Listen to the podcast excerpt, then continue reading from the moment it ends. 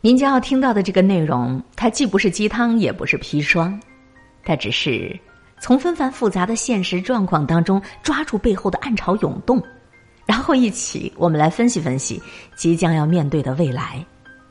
我们所处的这个社会即将分为各种各样的层次，你知道你将会处在第几层吗？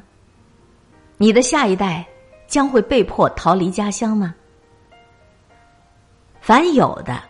还要加给他，叫他有余；没有的，连他所有的也要夺过来。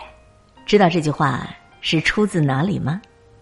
圣经马太福音二十五章二十九节，后人就以此为典故，归纳了马太效应，也就是强者越强，弱者越弱。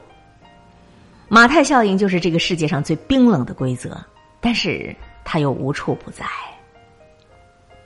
当逃离北上广和逃回北上广这样的话题在网上大热的时候，公众号城市数据团发表了一篇很火爆的文章，叫做《逃离你终将衰落的家乡》。这篇文章就以各个省份人口流动的大数据作为依据，得出了一个非常残酷的结论：说那个大城市它就像是抽水机，不停的从落后的省份抽取优势的劳动力。或许将来的某一天，我们就会像现在的日本一样，无数的村庄和城镇都凋零衰败，但是东京和大阪这种大都市却会繁华依旧。在人口负增长的时代，大城市都毫不留情的吸干了周边地区的血液，以便自己能够生存。你觉得这个残酷吗？不，因为这是年轻的劳动力用自己的脚投票投出来的结果。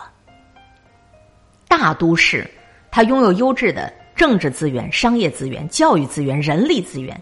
那么这些个优质资源吸引的是无数优秀的年轻人，而优秀的年轻人呢，又将推动大城市的繁荣发展，从而让大城市获取更多的资源。于是就形成了一个优势迭代的良性循环。这就是马太效应当中的强者越强。你愿意也好，不愿意也好，我都要让你知道。从人口迁徙引申出来的一个推论，更加让咱们触目惊心。你还能够在这样的选择逃离北上广还是逃回北上广当中犹豫，说明你还非常幸福，因为你的下一代和你的下下一代可能不会再有任何选择的机会。假如你最终选择留在了一个生活安逸、风景如画的小城镇上，你也许就会非常幸福的过完这辈子。但是在你的子女他到了你这个年纪的时候，很可能他们就只有一种选择，那就是逃离他们终将衰落的家乡。这篇文章当中所谓的无比幸福，其实是无比残酷的，因为大城市都在掠夺优秀人才的同时，他们也在用高额的房价，还有那种户籍制度，将千千万万的普通人都挤到了繁华城市的边缘，将他们赶到了逼仄的地下室。赶到了脏乱差的出租房，直到他们的梦想碎了的那一天，收起行囊滚回家乡，然后他们的下一代再背起行囊再逃离家乡，这就是马太效应的另一面，叫做弱者越弱，越有钱，他的收入增长越快。二十一世纪资本论的作者汤马斯皮克提认为，当今的资本回报率已经大于经济的增长率。这将会导致社会财富向着少数人去聚集，也就是说，越有钱，他的收入增长就越快。最近三十年，英国、美国这些发达国家的高收入群体和低收入群体的收入都有所增长，但是那些高收入群体的收入，它的增长会更快。投资财富的积累，它就像是滚雪球，同样的速度之下，雪球越大，它的体积增长就越快了。当王健林先赚他一个亿这个小目标刷屏的时候，你有没有算过啊？王健林身家两千六百个亿，那一个亿只是占他总资产的百分之零点零四，对他来讲，那真的只是一个小目标啊。而对于没有家产而且年收入十万块钱左右的年轻人来讲，一个亿的小目标也不算是太难，也就是不吃不喝工作一千年而已。开什么玩笑？一百年活下去都艰难，你还想活一千年呢？寒门再难出贵子。一九八零年，一个农民家的孩子踏进了北大的校门，邻里乡亲都以他为荣啊。可是他到了北京之后，才发现自己没有读过课外书，自己跟不上同学的聊天话题，穿衣搭配也非常的土。女生呢找他扛包，找他打水，理由居然就是为了让自己的男朋友休息一下。做个自我介绍也被当众嘲笑，说他的普通话讲的像日语。除了插秧是能手，他一样都拿不出手。可就是这样的一名农家子弟，他创办了第一家在美国上市的中国教育机构，他入选了中国最具影响力的五十位商业领袖。他的名字叫做俞敏洪。寒门出贵子，逆境出英才。大家都知道俞敏洪的人生经历，书写了读书改变命运这样的传奇。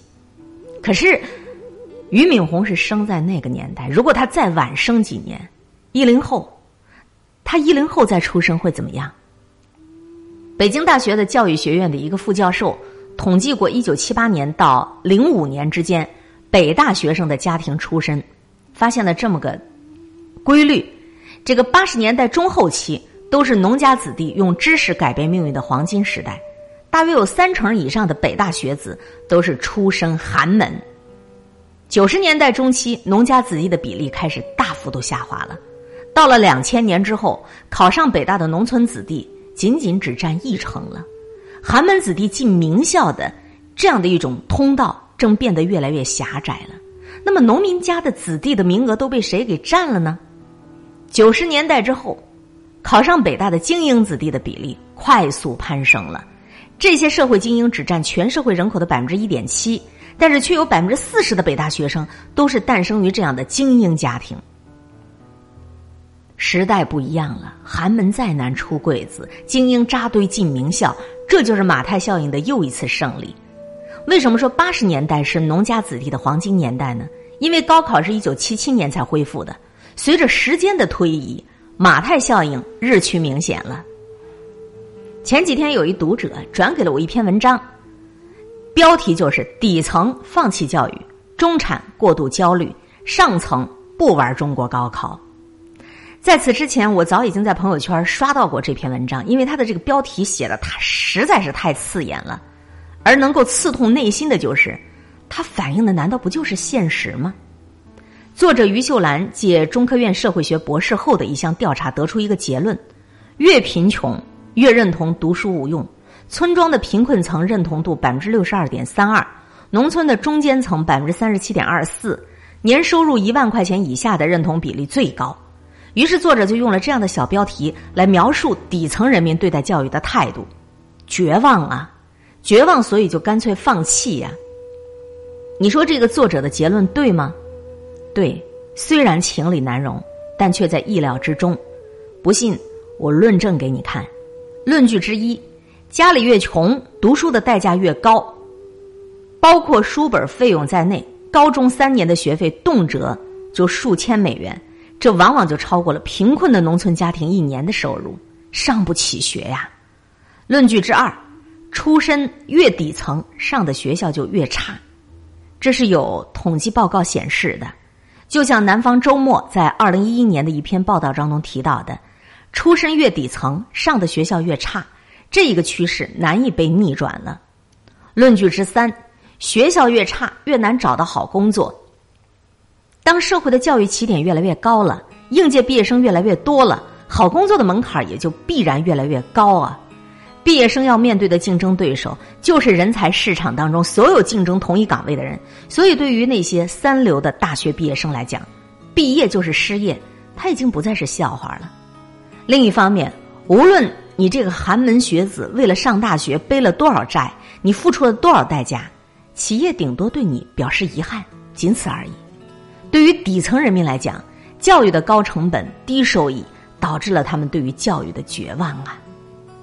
当读书无用的声音在社会最底层日益高涨的时候，看看社会中上层在教育的投入上是怎么样的一种疯狂。当主流媒体炮轰课外培训班是在培养应试教育的机器的时候，作者也透露了他的孩子在辅导班的课程。语文是由北大的老师在上课，孩子读的都是《大学》和《春秋》，但是很多内容讲的其实是历史，而且是把中国历史发生的事情和外国历史横向来对比，带有文化和哲学的启蒙。英语呢，就是新东方的名师在上课，孩子从自然拼读开始，不再是死记硬背，而在讲英语故事。数学则是国内九八五名校的毕业生在授课，小学低年级的奥数就足以让文科生交枪投降。但是孩子学会了就会有乐趣了。作者称，他的儿子每天早上七点半起床，晚上八点课外班下课，赶回家还要写作业，做完作业还要看课外书，一般都是儿童读物，一周读完一本，一个月读完一套，内容包括科技、历史、地理等等等等。或许你会觉得啊，这样的家长太残酷了吧？居然把孩子逼得那么苦，说好的快乐教育呢？可是更残酷的是，所有的这一切。都是人家孩子自己要求的，一般控制他晚上十点要睡觉，但他经常会比这个睡得晚。孩子才七岁啊，真的很担心，每次都对他说：“你不要学课外班了，然后不上了吧。”但他总是不愿意。他有一个目标，就是能够赢了他的老爸，要有他会他老爸不会的内容才行。文章的最后一句耐人寻味儿：成功真的不是一代人的积累，更耐人寻味的是。龟兔赛跑，如果兔子拼命向前跑，会怎么样啊？答案依然是马太效应。社会越发达，社会的阶层越会固化。人生七年，我们在节目当中都讲过，是 BBC 的一部纪录片。他选择了十四个不同阶层的英国孩子，记录了他们的人生轨迹，从七岁开始，每七年记录一次，一直到他们的五十六岁。这项历时达到四十九年的研究揭露了一个非常残酷的事实，那就是穷人的孩子依然是穷人，富人的孩子依然是富人，阶层在一代又一代人的这种传承之间得到传承。在一个百废待兴的社会，弯道超车、一夜暴富都会有可能，但是社会一旦进入到发达又稳定的阶段，阶层的分化和固化将会变得日趋明显。哈佛大学有一个公开课叫《公平的起点是什么》，里边就有这样的观点：说，即使是努力本身，很大程度上也依赖于幸运的家庭环境。两位罗斯福总统都毕业于哈佛，布什家族四代都是耶鲁的校友。小布什在竞选的时候甚至开玩笑说：“我继承了我父亲一半的朋友。”你看看这个上层社会的人脉、财富、精英意识、教育资源等等，父传子，子传孙。而社会中下层的孩子在公立学校接受了所谓的快乐教育之后，构成了新一代的社会中下层。但不管怎么样，发达社会至少能为他们提供可靠的生活保障，这就是社会稳定的另一种形态。社会即将分层，你知道你将会在第几层吗？郝景芳的《北京折叠》荣获了二零一六年的雨果奖。雨果奖是世界科幻小说的最高奖项。堪称为科幻界的诺贝尔文学奖，可是《北京折叠》与其说是科幻，不如说是披着科幻外衣的社会隐喻。顶层操控规则，中层高节奏工作，而底层的穷人将被连剥削的价值都不会再有了。当底层人民对着邻里乡亲高喊“读书无用”时，阿尔法狗已经战胜了李世石，一场人工智能的革命正悄无声息的到来了。可以预见，随着人工智能的发展，机器换人是必然的趋势。当一批又一批的自动什么机进入各行各业之后，社会对于蓝领的需求将大幅度降低。到了那一天，那些放弃教育的底层人民，出路又在哪儿呢？对于我们自己来讲，更关心的问题就是：这个社会还有打破阶层的可能性吗？有，当然有。即便是在阶层高度固化的英国社会。在纪录片《人生七年》当中，依然出现了一个人，他打破了阶层的天花板，成功的晋升为精英。他就是一个农夫的儿子，他后来考上了牛津大学，然后成了美国名校的一个教授。可是这个比例是十四分之一。无独有偶，全球复杂网络研究权威、美国物理学会院士巴拉巴西在《爆发》这本书当中提到了这样一个观点：说人类行为的百分之九十三是可以预测的。而剩下的那百分之七是没办法预测的人，但是他们改变了世界。书中没有给出百分之七这个数字是怎么出来的，但至少他给了我们一个启示：世界上永远存在这样的一类人，他能够超越自己的家庭，超越自己的血缘和环境，他能够挣脱时代对他的束缚，让世界对他另眼相看。这一类人被我们称之为英雄。那么问题来了，社会即将分层，阶层正在固化，而你，你能够成为英雄吗？这一篇文章，我不说完全认同，我也不说完全的觉得它是砒霜啊、鸡汤什么的，什么都不是，它就是一个人的个人观点。这篇文章刊登在陶路文化公众号上，缓缓君的作品。缓缓君他自己也是九八五的一个高校的工科男生，有点理性啊，也有点温度，有一些故事，还有一些观点。他的这一篇文章播读完之后，我不知道你在想什么，我也没有办法听见。那就说说我自己的吧。我不想了解是在第几层，我觉得这个定义没有任何的意义。我只知道，的确，社会正在发生翻天覆地的变化。为人子女也罢，为人父母也罢，我们知道高一点的物质基础，高一点的经济环境，再说的赤裸裸一点，就是你能够挣多一点的钱，会有助于你的家庭，也会有助于你的孩子。得到更好的教育，拥有更加完美的人生。从这个意义上来讲，我们真的是应当抓住现在身体力行，可以有精力，也可以有体力，也可以有这样机缘的时候，努力的赚钱才是王道。